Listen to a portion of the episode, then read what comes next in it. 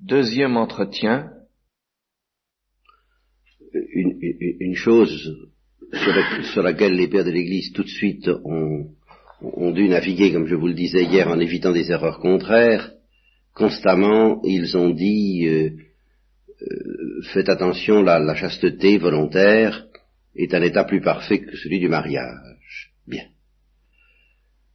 Et en même temps, ils ont dit tout le temps, le mariage est une chose bonne. Et non seulement bonne, mais sacrée. Et je vais revenir sur le sens de ce mot qui est une des grandes difficultés métaphysiques et théologiques de la question. Mariage, c'est sacré. L'amour humain, c'est sacré. Et la vie sexuelle, c'est sacré. Bien. C'est sacré et il y a mieux. Il y a quelque chose de plus sacré, de plus parfait, de plus admirable qui est, bon, la chasteté pour le royaume. Pas, le, faut, faut, la chasteté, pas la chasteté dans le mariage, évidemment, il y a la chasteté dans le mariage, alors là, disons, le célibat, disons, la virginité, euh, perdue ou retrouvée, euh, perdue et retrouvée ou, conservée, c'est autre chose. Enfin, la virginité volontaire, la, continence volontaire offerte pour le royaume, pour le Seigneur. Pas euh, simplement acceptée ou subie comme, comme un fait, mais ni même accepté ou subi comme on accepterait ou, subi, ou, on subirait une maladie, mais voulu positivement. Ça, c'est très important. Même si elle vous est donnée par les événements, il reste encore soit à l'accepter comme on accepte tout, soit à la vouloir positivement, et, Dieu, en face de quelqu'un qui est de fait, dans le célibat, ou dans le veuvage, ou dans la séparation, ou dans tout ce que vous voudrez de ce genre, Dieu interroge le chrétien en lui disant veux-tu? Un peu comme il lui dirait veux-tu entrer dans la vie religieuse? Là il y a quelque chose que je voudrais vous faire comprendre c'est euh, et je me laisse aller à cette digression immédiatement parce que c'est elle qui peut-être a le plus de portée spirituelle pratique pour vous immédiatement et que je ne veux pas me laisser trop embarquer par la, la, splendeur et la difficulté des questions théologiques. Je veux que vous soyez en face du problème très concret que ça pose et que j'ai formulé récemment à quelqu'un d'ailleurs, c'est pas le, fait d'entrer dans la vie religieuse, ça c'est une incarnation euh, spéciale de, cette attitude de la euh, du célibat volontaire, enfin de la, de, la continence volontaire, mais c'est quelque chose qui est aussi particulier, entrerais-je dans la vie religieuse ou pas dans la vie religieuse, dans telle vie religieuse ou dans telle autre, ben, c'est un petit peu comme si on se demande avec qui vais-je me marier. C'est relativement secondaire par rapport à cette décision fondamentale, je vais me marier. Vous comprenez? Je, réponds à l'appel du sacré que je présente dans le mariage. Bon, alors ça, ça va bon avec qui euh, Je ne dis pas que ce soit secondaire, n'est-ce pas? C'est lié, c'est intrinsèquement lié, n'est-ce pas? Mais euh, je veux dire que la grande, la grande affaire on risque beaucoup trop, si vous voulez, de, dire qu'il y a un abîme entre des gens qui sont dans la vie religieuse et puis des gens qui bah, se trouvent être euh, célibataires dans le monde pour une raison X, qui peut être, encore une fois, bon, de ne pas s'être marié, le veuvage, le divorce subi, euh, etc., tout la séparation, tout ce que vous voulez. Bon, pour quelque raison X que ce soit, je suis seul dans le monde. Bon, c'est un fait. Bon, mais en attendant, je suis pas religieux. Donc, euh, la question se pose pas pour moi. Ben, je regrette si. Elle se pose. Tout autant que quand on veut épouser quelqu'un, il y a quand même deux questions qui se posent. Même si elles sont nouées, si on se dit, ben, vais-je épouser cette personne-là, il y a à la fois, vais-je me marier, et puis vais-je, me mariant, épouser cette personne-là. Bien ou vais-je aimer cette personne-là au point de décider de me marier? C'est peut-être le charme de cette personne, ses qualités, le fait qu'elle m'ait été envoyée par Dieu, qui me donne la, certitude qu'il faut que j'aille jusqu'au mariage. Mais aller jusqu'au mariage, c'est une décision originale par rapport à laquelle la personne se présente non pas comme un accident, si vous voulez, mais comme une incarnation spéciale de cette décision formidable et transcendante à toute personne, se marier. Eh bien, de même, entrer dans la vie religieuse ou pas est une incarnation particulière et relativement secondaire de la décision formidable ne pas se marier pour le royaume. En telle sorte que ce ne soit pas euh, l'acceptation d'un état de fait c'est pas du tout la même chose que d'accepter la croix, par exemple, quelle qu'elle soit. Je ne dis pas qu'il n'y ait pas un, rapport entre le mystère de la croix, le mystère de la virginité, puis aussi le mystère du mariage. Enfin, tout ça, tout ça, ça, comporte des interrelations. Mais enfin, quand un coup dur vous arrive sur la figure, de quelque nature qu'il soit, une maladie, euh, la, la, la, mort de quelqu'un qu'on aime, euh, bon, la, la, perte de, de, l'espérance, tout ce que vous voudrez, bien, vous, vous, vous accueillez, vous essayez, toute l'Église vous invitera, Saint-Esprit, à accueillir ça comme une croix Jamais il vous sera demandé de le vouloir positivement. Comprenez Il faut, faut, faut, quand même pas confondre. Et vous ne pouvez tout de même pas vous marier à la manière dont vous acceptez de contracter la typhoïde. On ne contracte pas. Mariage, comme on contracte euh, un virus, n'est-ce pas? Le, contrat n'est pas le même, n'est-ce pas? Bien, eh bien, on ne contracte pas non plus euh, le célibat comme on contracte un malheur. Ou alors si on fait ça, eh ben d'accord, eh ben c'est que justement on ne sait pas euh, donner dans le Seigneur à euh, au célibat volontaire, ce qui, qui en effet reste euh, la question reste entière.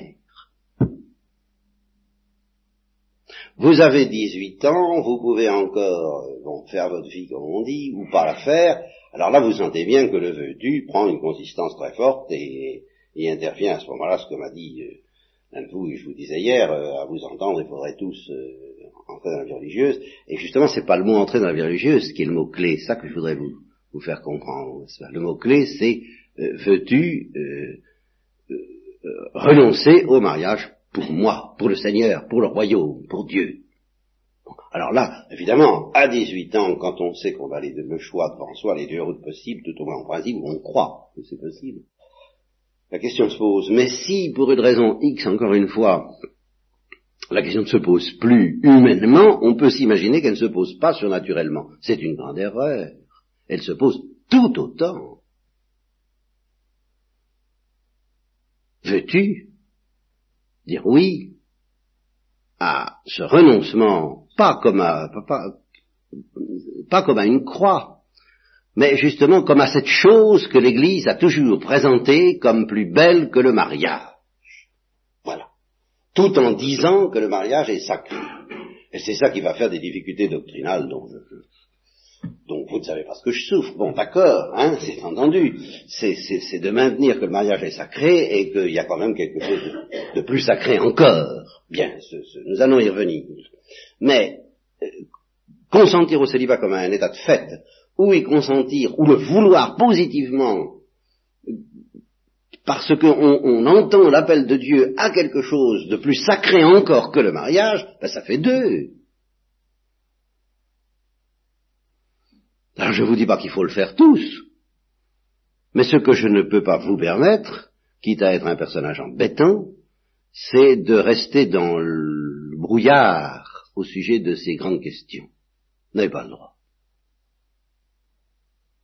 On peut très bien vivre son célibat en attendant, euh, ben on ne sait jamais, en gardant, vous voyez, ce que, tant de, de jeunes, autant que de, personnes, même plutôt, souvent les jeunes, enfin ça, dépend lesquels, enfin disons dans le tempérament dénoncé par les psychologues, qu'on est au lieu de se marier avec une réalité quelconque qui peut être un époux, une épouse et puis qui peut être Dieu, ils aiment mieux se marier avec le champ des possibles.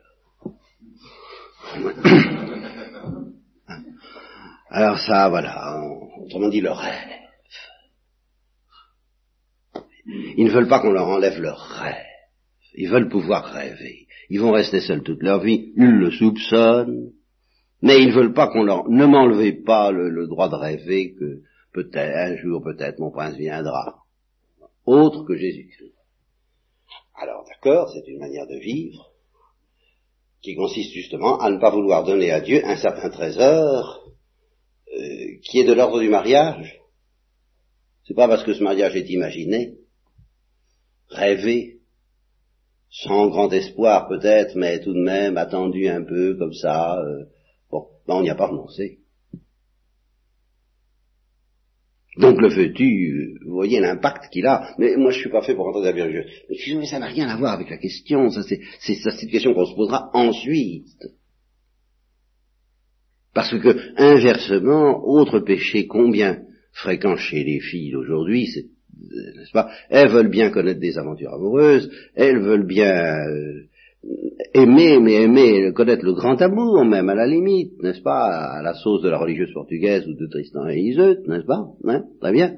Mais ce mariage, non, pas ce Pas, pas le joug du mariage. Bon, vous voyez, c'est là-dessus que ça porte le problème.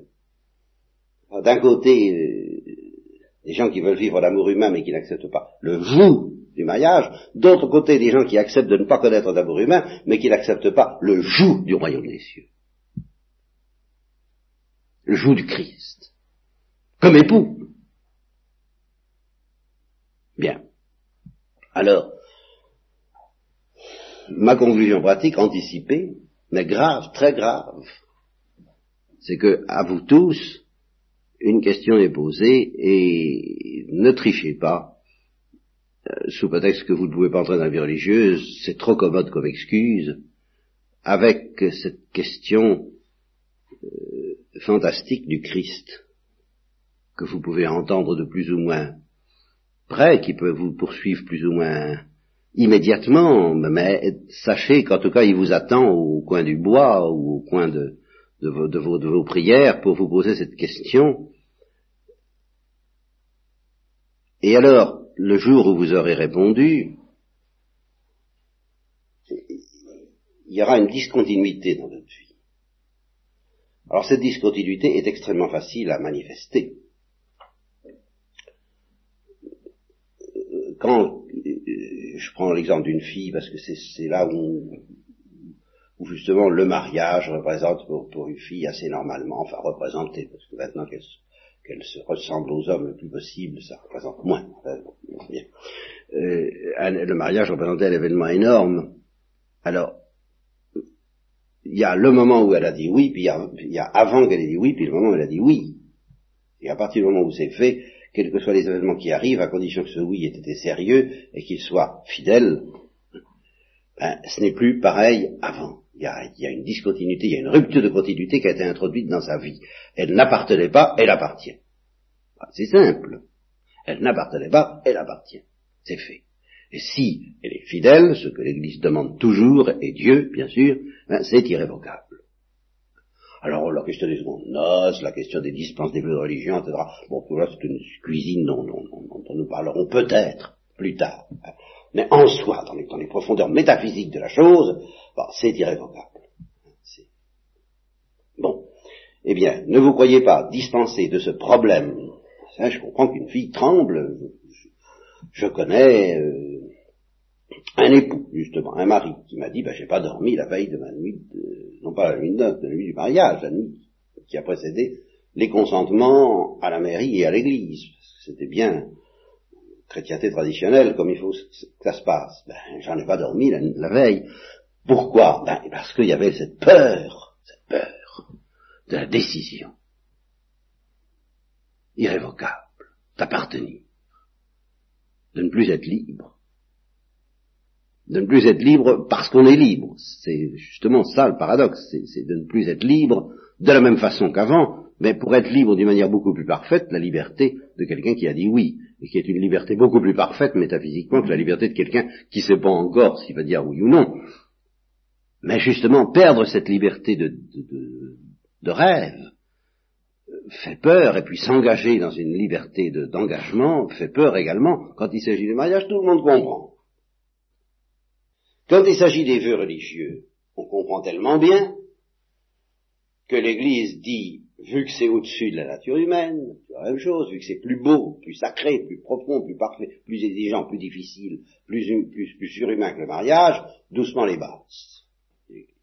On va y aller alors avec des, on va, on va prendre des précautions qu'on ne prend pas pour le mariage il y en a qui veulent d'aujourd'hui prendre ces précautions pour le mariage. Alors ça, c'est vraiment, ça fait partie de ces illusions il y aurait lieu de parler longuement, n'est-ce pas? Un petit noviciat et un, petit peu là.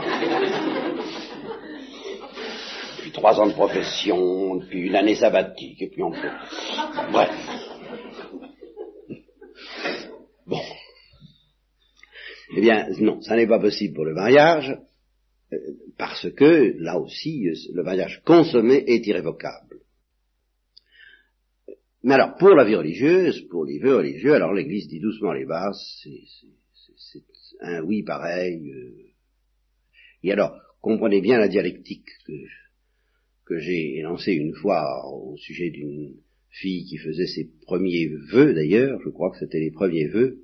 Je lui dis, euh, ce qu'il y a de nouveau, ce n'est pas que vous vous engagez, ça c'est fait, ni pour toujours, ni devant Dieu, ni devant l'Église, ça c'est fait depuis, depuis, depuis belle lurette pas? Depuis non seulement vous êtes entré, mais que vous avez décidé d'entrer dans votre fort intérieur, dans le secret de votre cœur, et ça a pu se passer, euh, bah oui, sur la route, euh, une nuit, moi que sais-je, vous comprenez, c'est purement invisible. Bon, alors ça, vous êtes, vous, êtes engagé, et c'est irrévocable. Ne vous y trompez pas, c'est irrévocable. Alors qu'est-ce qu'il y a de nouveau au moment des vœux simples, des vœux C'est que l'Église s'engage, alors que jusqu'à présent, l'Église, elle, ne s'engageait pas. Quelqu'un vient la trouver, je me donne. Bon, d'accord, donnez-vous mon enfant, donnez-vous moi, je, je, on va voir, hein? Je, je, ne, sanctionne pas, je ne protège pas encore ce don contre vous-même et contre les hommes. Je veux examiner. C'est l'Église qui se réserve. Sauf que quand un candidat, un, religieux prononce des vœux simples ou des vœux solennels, la, grande fête qu'on célèbre, c'est que l'Église se prononce. Elle dit oui, je le protège. Je protège son, vœu. Je protège son oui. Alors, dans ces cas-là, qu'il s'agisse du oui du mariage ou du oui de la vie religieuse, on mesure ben, l'énormité de l'événement. De sorte que pour le, sujet, il y a avant et il y a après. Il n'y a pas de doute. Alors il y aura d'autres événements dans la vie spirituelle, d'autres affres, d'autres franchissements, d'autres détroits. Il y a l'entrée dans la vie éternelle, par exemple l'entrée dans la vision face à face, l'entrée éventuellement au purgatoire qu'il faut souhaiter éviter, mais qui peut, qui est quand même aussi un grand événement. Enfin, bon, il y a l'entrée dans les purifications passives, si nous subissons sur la terre les purifications passives. Il y a l'entrée, tout, tout, ce que vous voudrez. Il y a toutes sortes d'entrées. Hein. Mais enfin, il y a déjà l'entrée dans l'appartenance totale et volontaire, soit à Jésus-Christ, soit à un époux, soit à une épouse. Et d'une certaine manière, je vous le dis tout de suite, c'est le même genre de sacré qui est en cause dans tous les cas. Le même genre de sacré. C'est la même chose qui est en œuvre. C'est le même mystère. Ce mystère est grand. C'est toujours le même. C'est toujours l'union du Christ et de l'Église. Toujours. Alors, sous des modalités différentes que nous aurons à préciser, et qui ont donné bien du tintouin à l'Église et aux théologiens. C'est là où dit, c'est assez prolonge. Mais, parce que justement, comment distinguer, comment hiérarchiser, et en même temps maintenir que c'est la même chose. Et je vous le dis tout de suite pour simplifier les affaires, c'est la même chose. Pour quelqu'un qui comprend vraiment de quoi il s'agit, c'est la même chose. Alors pourquoi faire une différence? Ben écoutez, alors là, je, vous expliquerai. Il y a des différences énormes. Mais substantiellement, c'est le même mystère. C'est le même appel totalitaire du Christ. Et il y a avant et il y a après. Et alors il y a toutes les affres de la vie psychique, de la vie psychologique, de la vie spirituelle, avant qu'on ait dit oui. Et alors on se débat, on combat, c'est pas drôle, on s'agite, enfin tout ce que vous voudrez, et puis il y a le moment où on a dit oui, il y a après. Et il y a vraiment une rupture de continuité entre les deux. Bien. Et alors, je dis pour qui que ce soit, même s'il n'y a plus d'espoir humain de se marier ou de se remarier, il y a une décision à prendre. Et je, je, ça va de soi, dans le cas où l'espoir humain et le désir humain du mariage ou du remariage n'est manifestement pas éteint, il y a encore de l'espoir, il y a encore un désir, et bien le Christ demande de choisir, euh, c'est pas neutre. Ou bien on dit, bon, maintenant, je, je, veux le mariage et, je choisis. Alors, avec ce que ça implique, parce que je crois que Dieu me le propose vraiment, cet événement sacré. Ou bien on dit, ben non, je veux mieux.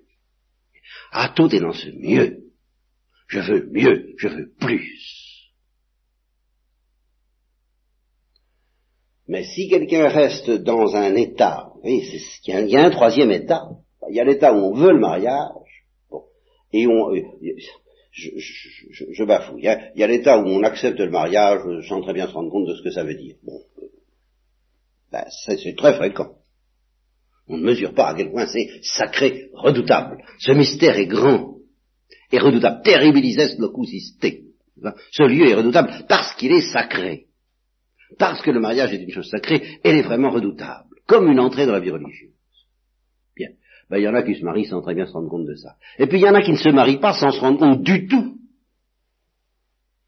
qu'il y a un mieux que le mariage et qu'il se pourrait que le fait que ben, on ne se marie pas soit l'instrument, le canal dont Dieu se sert pour lancer l'invitation à vouloir ce mieux, vouloir ce plus. Ben, ça peut être. Et alors, je suis obligé de dire que, un petit peu ce que je vous disais, toute proportion gardée à propos de la doctrine du Père Molinier, la dernière fois, je vous disais, mais si, euh, à propos de cette doctrine, vous n'en profitez pas, vous ne suivez pas cette doctrine pour entrer dans la mystique, vous risquez de n'avoir rien. si quelqu'un euh, est, célibataire, ou divorcé, ou veuf, sans en faire un vouloir du mieux, et sans pour autant se casser beaucoup euh, le tempérament à essayer de rechercher le mariage, alors il risque de n'avoir rien. Là, je vous mets en garde. C'est-à-dire, il risque d'être quelqu'un de pas donné. Hein? C'est grave, ça, vous savez. Ce qu'il est certain que le célibat euh, non donné comporte des avantages euh, formidables. C'est l'indépendance, l'autonomie, avoir la paix, ne pas avoir quelqu'un constamment sur le dos. Euh, c'est appréciable. Hein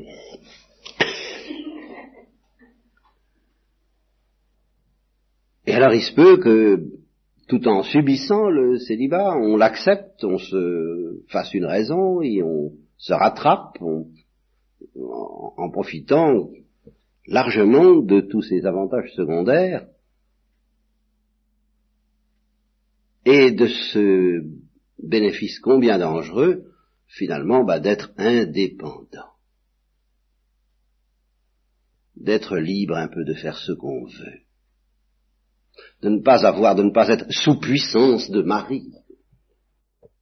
Je reconnais que l'incarnation du don de sa liberté, dans le cas euh, du veuvage, etc., etc., je recommence pas, euh, ça apparaît moins évident, ça apparaît moins clair, ça suppose euh, une perception surnaturelle, c'est vrai.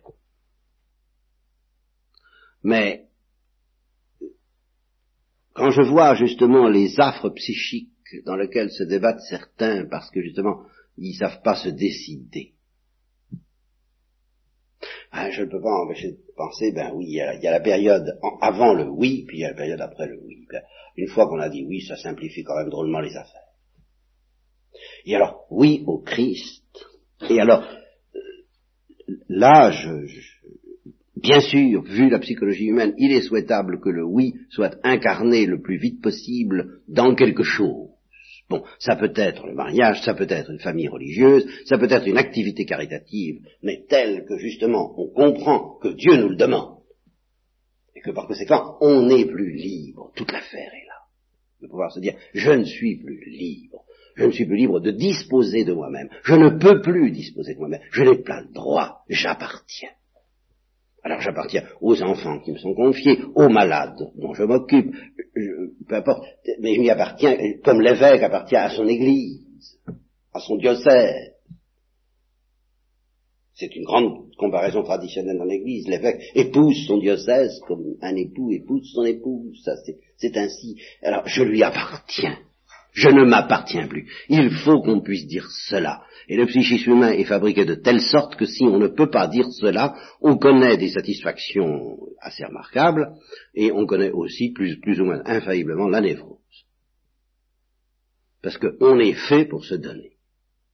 Et pour se dire je ne m'appartiens plus. Ou bien alors on connaît euh, la liberté sombrement royale de ceux qui ont dit non et qui sont révoltés. Alors ça, c'est autre chose d'angélique dont je vous souhaite de, ne pas faire la connaissance. Mais justement, quand on voit les peuples primitifs, comme je les ai un peu vus, euh, ce qui est très frappant chez eux, c'est leur manque de liberté par rapport à l'emprise sociale. Ils ne s'appartiennent pas, ils n'ont absolument pas l'idée de cette indépendance que nous avons nous, et c'est euh, c'est un bien qui nous est offert à nous d'être affranchis du joug social. Ils n'ont pas le choix comprenez On ne leur demande pas leur avis. Ils ne s'appartiennent pas. Ils sont insérés dans une structure à laquelle ils sont donnés. La femme euh, ne choisit pas le, de savoir si elle va être célibataire ou pas. Hein. Elle est mariée quand il faut, et puis, puis voilà. Il y a une certaine liberté de choix qui peut s'exercer. Les personnalités fortes s'en sortent toujours plus ou moins comparées aux personnalités faibles. Oui, ça c'est une autre, c'est une autre affaire. Un autre aspect de la question dont nous pourrions parler plus tard, bien sûr. Mais euh, même les personnalités fortes ne peuvent exercer leur force de personnalité qu'à l'intérieur d'une structure quelquefois très rigide, en tous les cas, euh, qui ne leur laisse qu'une marge de manœuvre euh, relativement étroite. Notre marge de manœuvre est immense comparée à celle des peuples primitifs. D'accord? C'est justement parce que le Christ veut nous inviter à plus plus profond, plus parfait, plus libre, plus royal, dans le domaine du don lui-même, dans le domaine de dire je ne m'appartiens plus parce que je ne veux pas, à cause du royaume, à cause du Seigneur. Je ne veux pas m'appartenir. Et finalement, le, grand mot qui doit présider, le grand moteur qui doit présider au mariage comme à la vie religieuse, et sur ce point, c'est exactement la même chose, ça vous pouvez être, euh, là, il n'y a vraiment aucune différence à faire, je ne veux pas m'appartenir. Je crains comme le feu de m'appartenir. Et ça, c'est le, grand moteur. Et c'est là-dessus que je dis, mariez-vous ou, mariez-vous à une créature visible ou à Jésus-Christ, et l'Église ne vit avec vous, ça, mais mariez-vous avec quelqu'un. Ne vous appartenez pas. Vous avez le temps, vous pouvez réfléchir, vous pouvez... On ne s'engage pas à la légère, on ne fait pas un truc pareil à la légère. Alors ça, tout à fait d'accord. Mais tous vos soins, toute votre préoccupation doit être de chercher le plus vite possible, et le plus raisonnablement possible en même temps, mais le plus follement possible aussi, parce que le plus totalement possible, à dire, à pouvoir dire le plus vite possible, je ne m'appartiens plus. Et tant qu'on ne peut pas dire ça, on est un enfant, on, est, on ne connaît pas encore la, la, la, vraie vie. On n'a pas, on n'a pas débarqué dans la réalité. On est encombré, on a, on, on, prenne soi-même son paquet dont on, est disponible là. Ça. On ne sait pas très bien quoi en faire. Euh, ah, alors là. Et je, je vous, je, dénonce les célibataires, mais je peux dénoncer les gens mariés, hein, parce que que, que, de femmes dans tous les à commencer par Madame Bovary, n'est-ce pas, et, combien d'autres, n'est-ce pas, ben, s'appartenaient consciencieusement tout en étant mariés, vous comprenez, ça c'est clair. Elle s'était mariée, bon, ben, d'accord. Elle ne pouvait pas dire, et combien de femmes, justement, dans la société la plus traditionnelle et la plus chrétienne, ne pouvaient pas dire, je ne m'appartiens plus. Mais si, elles s'appartenaient, et c'était leur malheur. C'est parce que justement, elles étaient là comme ça, quelquefois. il y a des êtres euh, qui mettent une affiche, euh, apprendre, je veux dire, liberté à prendre, qui, euh, qui m'aura, qui, qui viendra me, qui sera assez séduisant, assez fort pour enlever ma liberté. Et puis alors on met les, on met les concurrents en adjudication. Et puis, et puis on ne se décide jamais avec ce truc-là. Parce que c'est pas, il s'agit pas d'être pris, il s'agit de se donner. Ça, c'est une autre histoire. Ouais. Voilà, malheur à ceux qui je ne dis pas n'arrivent pas à se donner, ceux qui n'arrivent pas à se donner tout en souffrant de ne pas y arriver, qui désirent vraiment y arriver, ils souffrent, mais ils sont sur la voie, sur le chemin, ça va bien. Mais malheur à ceux qui ne veulent même pas se poser ce genre de questions. Comment vais-je faire pour me donner? À qui vais-je me donner? À quoi vais-je me donner? Combien de temps? Je, ne supporterai pas indéfiniment de m'appartenir. Quel malheur de m'appartenir Je ne veux pas m'appartenir. Je ne sais pas comment faire. Et qui alors vont poser des questions et au lieu de poser des questions euh, invraisemblables et sur tout et sur rien, ne posent que cette question-là à Dieu, à l'Église, aux prêtres. Euh, comment faire pour ne plus m'appartenir? Qu'est-ce que, qu'est-ce que Dieu me demande pour que je lui appartienne vraiment, soit, encore une fois, dans le mariage, soit dans mieux. Alors ça, c'est sur la nature de ce mieux que je voulais vous parler, et sur le fait que c'est le même mystère dans les deux cas, selon une forme imparfaite. Il faut le maintenir quand il s'agit du mariage, selon une forme parfaite, il faut le maintenir aussi quand il s'agit d'être eunuque pour le royaume des cieux, de se rendre eunuque, de devenir eunuque, supposez qu'on ne le soit pas, c'est pas la question, la virginité est en avant, elle n'est pas en arrière. C'est pas une chose à préserver, c'est une chose à conquérir. Ça, ça fait partie des idées qui me sont un peu personnelles, mais qui sont dans l'air de bien des choses que disent les, pères de l'Église et les saints. Alors c'est là où je vous dis, vous savez, parce que je souffre, parce que c'est très original d'un certain point de vue ce que je dis là, et en même temps je sens que c'est très traditionnel et que c'est l'issue à bien des problèmes et à bien des impasses. Car Tertullien lui-même, qui est un des plus méprisants à l'égard du mariage, surtout pour les secondes noces, ben, il était obligé de maintenir, il l'a maintenu très fort, c'est lui qui a trouvé la meilleure formule. Quand nous, nous, conseillons la, chasteté volontaire, la, continence, le, célibat volontaire plutôt que le mariage, c'est pas que nous proposons un bien à la place d'un mal, mais euh, un, bien meilleur à la place d'un bien moins. Alors, comment à la fois exalter cette splendeur sacrée de l'amour humain, de la vie sexuelle et du mariage, et en même temps exalter cette splendeur plus sacrée encore du renoncement volontaire pour le royaume des cieux à tout ça. Hein, vous voyez, alors là, là vraiment, intellectuellement et affectivement, c'est difficile à vivre d'une manière correcte. Et d'autant plus difficile à vivre qu'il y a cette fameuse histoire de la concupiscence qui n'arrange rien, parce qu'elle risque de brouiller les cartes, et elle les a terriblement brouillées au point de vue doctrinal, parce que c'est un fait que la concupiscence existe. On ne peut pas le nier. Et c'est un fait que, pour certains, il n'y a pas beaucoup de gens qui, qui, sont arrivés à se laisser purifier entièrement de cette idée que la vie sexuelle est intrinsèquement suspecte. Je ne dis pas mauvaise, mais suspecte de péché, intrinsèquement et quasi ontologiquement. Saint Jérôme, euh, dont je vous parlais hier, le fameux Saint Jérôme, ben ça, se traduit, et il n'a pas été le seul. Combien de prêtres, combien de théologiens pendant des siècles ont eu cette espèce d'instinct, et cette coutume s'est répandue chez les chrétiens que, euh, après avoir euh, accompli l'acte conjugal le, plus régulièrement du monde, n'est-ce pas, et sans, sans, sans pilule, n'est-ce pas, et pour cause, mais sans rien d'autre, n'est-ce pas Donc le plus régulièrement du monde, et même pour la fécondité. Eh bien, après avoir accompli l'acte conjugal, il fallait rester deux ou trois jours sans communier. Ça, ça en dit long, ça c'est formellement, Saint Jérôme est formel. Hein et à la suite de Saint Jérôme, combien de prêtres théologiens et de, les jansénistes, ça, régnait tranquillement, les puritains, c'était la même chose. L'acte de chair est euh, frappé d'une sorte d'interdit, d'une sorte de suspicion, c'est tout de même un peu le mal, ou comme fait dire Jean-Paul Sartre, de ses euh, héros au début de je ne sais plus quelle pièce, euh, ça sent le péché. Hein. Vous voyez, si c'est pas le péché, ça sent le péché. Bien. Alors vous allez dire ça. Alors, quand l'Église ben, laisse dire ça, je dis pas qu'elle l'approuve, elle, le nie, elle le corrige, mais enfin la tendance est là et elle ne s'éteint pas comme ça parce qu'elle n'est pas facile à éteindre. Parce que le, seul qui ait trouvé quelque chose d'assez équilibré dans tout ça qui est Saint Augustin, eh bien, il vous dira non, l'acte conjugal en soi du fait qu'il est ordonné à la procréation, et parce que ordonné à la procréation, dit Saint Augustin.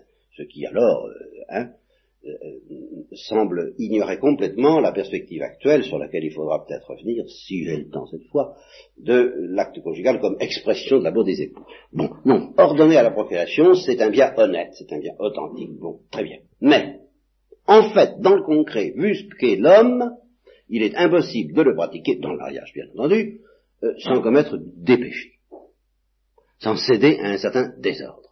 Concrètement, accidentellement, bien sûr, c'est pas intrinsèque, c'est pas lié. Voilà la doctrine de Saint Augustin. J'aurais à vous dire ce que j'en pense, c'est pas si simple parce que ce qui m'ennuie, même dans la doctrine de Saint Augustin, c'est pas cette doctrine-là, car je suis presque prêt à y souscrire. Mais pour des raisons qu'il faut bien comprendre et que je suis pas sûr, je suis pas sûr d'abord que vous soyez facilement d'accord. Il y a une révolte. Il y a une révolte aujourd'hui. Autrefois, il n'y avait pas de révolte. On était d'accord. On disait, oh oui, oh là là, c'est difficile. On avait honte, plus ou moins. Aujourd'hui, on ne veut plus avoir honte. Attention, je ne pas plus de honte. Par conséquent, si on vous dit non, pratiquement dans le concret, c'est très beau l'acte conjugal, mais vous êtes incapable de pratiquer sans commettre des péchés, sans vous laisser entraîner par une certaine passion. Et comme dit Dostoïevski, qui est très profond, qui n'est pas augustinien ni thomiste, mais qui est très profond là-dessus, quand il évoque justement le monde innocent dans le songe d'un nom ridicule, la planète, la terre innocente où il n'y avait pas le péché, il dit ben il y avait la vie sexuelle, mais sans cette cruauté qui est pratiquement le lot de toute vie sexuelle sur la Terre. Bon, toute l'histoire de la dialectique entre sadisme et masochisme, tous ces trucs-là qui, nous, qui, sont en plein dans la culture occidentale, trahissent une vérité. Il y a quelque chose d'inquiétant, quand même, dans la pratique concrète de la vie sexuelle la plus régulière et la plus bénie, la plus sanctifiée du monde. Bon, Saint Augustin dit ça, et je crois que finalement, quand même, il n'a pas tort. Alors quand Saint Augustin dit ça, d'une part, et c'est le plus modéré de tous les, de tous les pessimistes, de tous ceux qui disent attention à la vie sexuelle, plus modéré. Saint Augustin dit ça d'une part. Et de l'autre, l'Église dit, attention, la chasteté c'est vieux. Comment voulez-vous qu'on n'ait pas tenté de, de, rapprocher un peu les deux électrodes? La chasteté c'est mieux parce que l'acte conjugal, la vie sexuelle, c'est quand même inquiétant. Alors, si vous dites ça, toute la veste célibataire, de la vérité que j'essayais de vous faire sortir tout à l'heure, le mariage c'est bien, c'est beau, et la vie sexuelle c'est bien, c'est beau, c'est sacré, c'est merveilleux, positivement merveilleux. Mais la chasteté c'est encore mieux, continence, la célibat c'est encore mieux. Comment voulez-vous comprendre ça? Si, plus ou moins inconsciemment, dans votre idée, le, motif de cette faveur que l'Église accordait car c'est très, très bien en question, je vais y venir, que l'Église accordait à l'abstinence et à la continence vient précisément de ce qu'il y a, de ce que l'homme n'arrive pas à être parfaitement pur, voilà, disons, dans la pratique de la vie sexuelle, et par conséquent, c'est mieux pour atteindre cette pureté qui de toute façon est manifestement un idéal, eh ben, c'est mieux euh, de prendre le taureau par les cornes, n'est-ce pas, euh, d'arracher son œil et puis d'en finir avec cette vie sexuelle source de tant de complications et de tant de péchés. Alors si c'était ça la perspective, alors euh,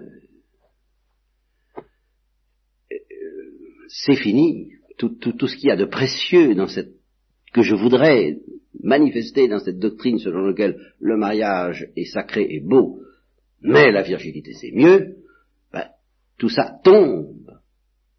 Et alors, dès le début, dès le temps, Jérôme a eu affaire à un certain Jovinien, et, et puis il y en a eu d'autres. C'est très, toutes les théories modernes sont venues très vite, simplement, elles ont été éteintes dans l'œuf, comme les virus, quand les anticorps sont assez nombreux pour les étouffer, et la maladie ne s'est pas déclarée comme elle se déclare maintenant, qui disait euh, déjà, eh bien non, euh, il n'y a pas de supériorité du célibat sur le mariage, sur la vie sexuelle. C'est, il euh, n'y a pas de raison de déclarer que c'est mieux. Voyez. Et de fait, si vous faites abstraction du péché, de cette suspicion, qui ne peut tout de même pas être une règle de, lumière métaphysique, théologique et ontologique, vous comprenez, c'est tout de même pas à partir de cette suspicion que je partage en partie, mais qui, porte sur l'homme et pas sur la vie sexuelle. C'est, ça, c'est ma grande idée là-dessus. C'est l'homme qui n'est pas digne de la vie sexuelle. C'est pas la vie sexuelle qui est dangereuse.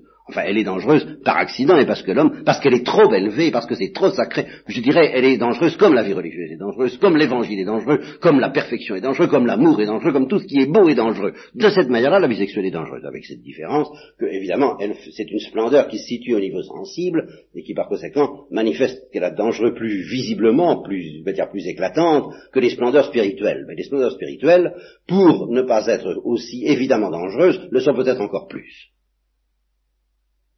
vu ce qu'est l'homme. Alors ça c'est ma position, je vous le dis tout de suite. Bien. Mais en tous les cas, ce fait que la vie sexuelle est dangereuse ne peut pas être une règle de jugement sur la vie sexuelle.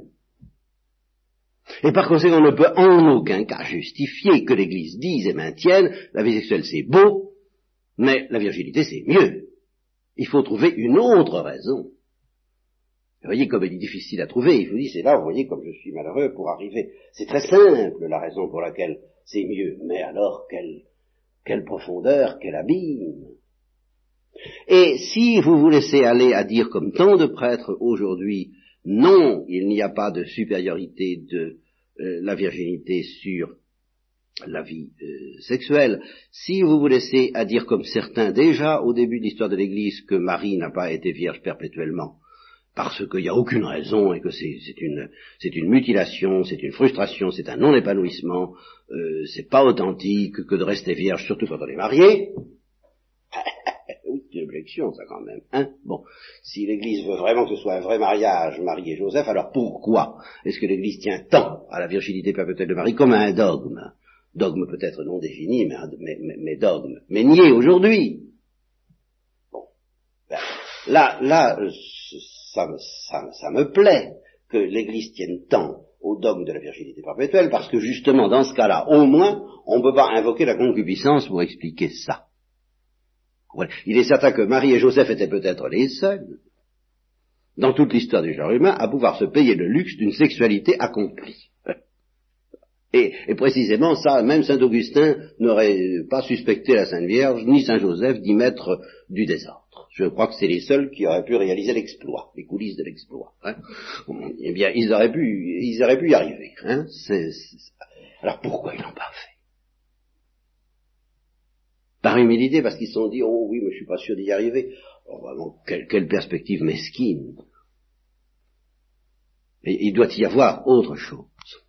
Seulement devant cette autre chose, eh bien je tremble de ne pas pouvoir le faire entendre aisément. Et avant de m'engager dans, dans un début de méditation là-dessus, parce que j'ai peur et j'espère à la fois ne pas finir ce soir, je vais, vous, je vais vous dire enfin ce que je pensais vous dire au début, c'est-à-dire cinq minutes avant de vous parler, j'avais dans la tête quelque chose, mais qui n'est pas venu. Que la, la grande difficulté doctrinale dans cette affaire pour laquelle je suis très malheureux, c'est cette fameuse différence entre le naturel et le surnaturel qui a tellement taquiné les théologiens de l'Église depuis toujours, et qui est vraiment un nœud. Ben, c'est pas le problème de la sexualité comme telle qui est le plus embêtant, c'est ce problème du rapport entre la nature et le surnaturel. Qu'est-ce que ça vient faire là-dedans? Ben, c'est à propos de ce mot sacré. Quand je dis que le mariage est quelque chose de sacré, qu'est-ce que ça veut dire? Est-ce que ça veut dire que le mariage est quelque chose de surnaturel? Si je dis ça, alors je dirais qu'il y a dans la nature humaine quelque chose de surnaturel par nature, et qui est ce qu'il y a de plus foncier, de plus essentiel à, la nature humaine. Et nous voilà partis dans d'assez graves hérésies, parce que l'Église maintiendra toujours contre toute hérésie, ça fait partie encore des trous, des pièges dans lesquels il ne faut pas tomber, que le surnaturel est gratuit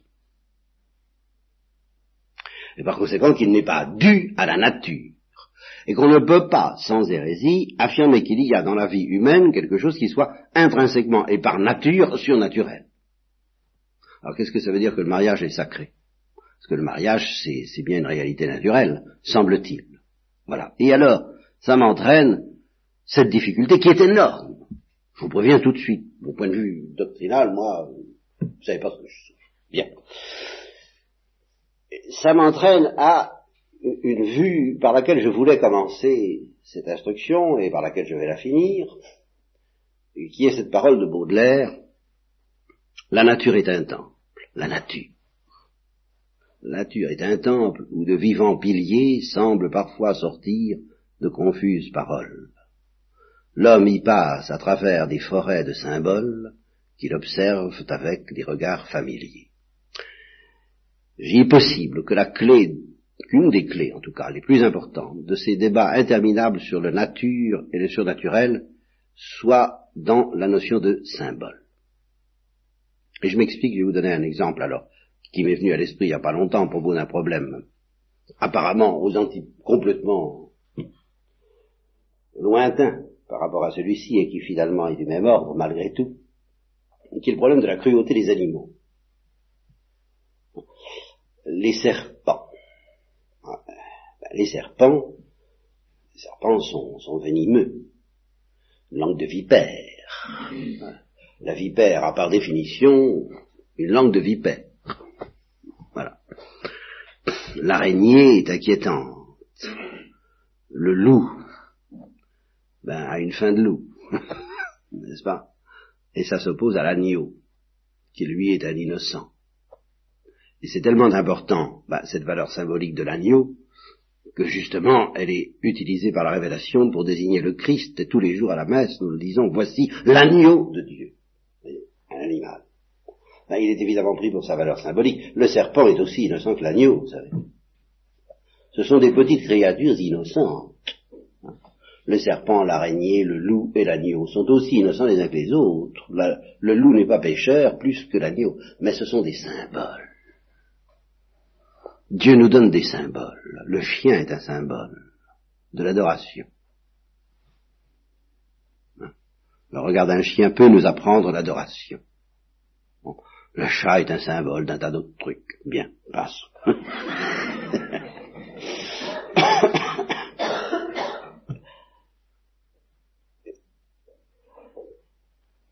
eh bien, qu'est-ce que ça vient faire là-dedans? Eh bien, le mariage est un symbole.